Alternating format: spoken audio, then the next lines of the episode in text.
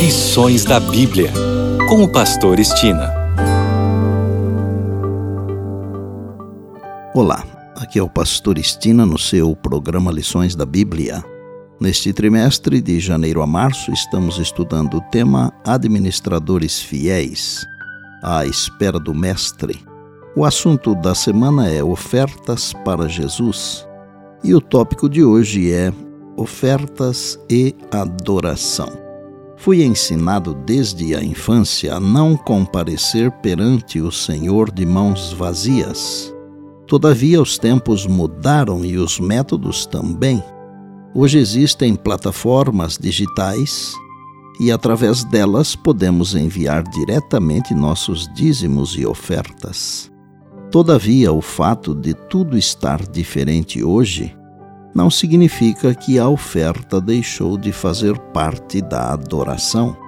Na maioria absoluta das congregações, ainda temos o momento do ofertório, que é quando temos a oportunidade de adorar a Deus entregando dízimos e ofertas. Durante os últimos 40 anos, como obreiro da causa, sempre optei por devolver o dízimo na fonte. Todavia, as ofertas eu separava para ter um valor que entregava a cada sábado. Hoje, por estar jubilado, meu dízimo continua a ser devolvido na fonte, no Instituto Adventista de Jubilação e Assistência, na Divisão Sul-Americana. Porém, o dízimo de outras rendas, minha esposa e eu entregamos em nossa igreja em Saskatoon, no Canadá, onde somos membros.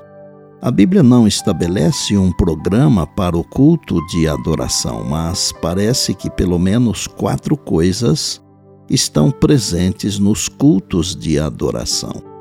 No Novo Testamento, a lista inclui estudo ou pregação, oração, música e dízimos e ofertas. Três vezes por ano, os homens e famílias de Israel deviam comparecer perante o Senhor em Jerusalém.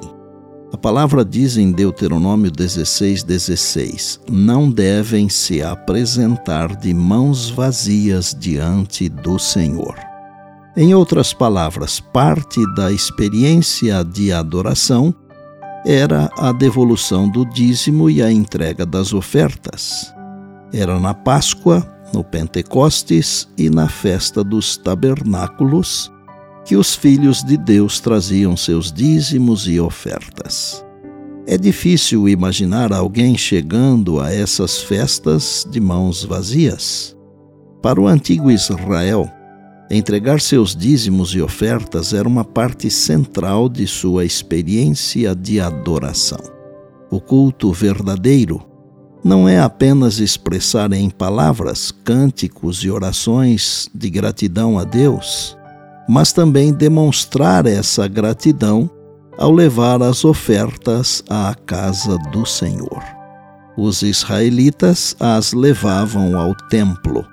Nós as levamos à igreja aos sábados em um ato de adoração.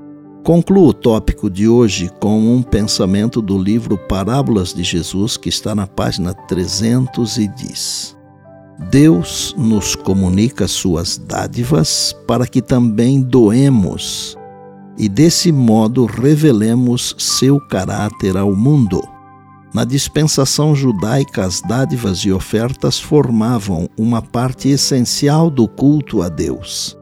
Os israelitas eram ensinados a consagrar ao serviço do santuário o dízimo de toda a renda.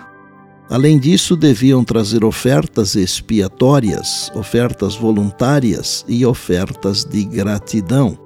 Esses eram os meios para sustentar o ministério do Evangelho naquele tempo.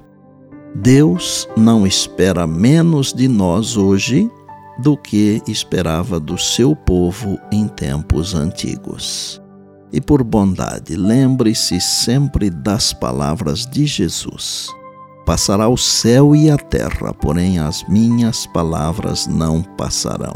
Eis que venho sem demora. Bem, amanhã tem mais, se Deus assim nos permitir.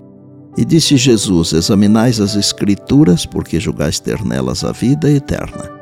E são elas mesmas que testificam de mim, João 5,39.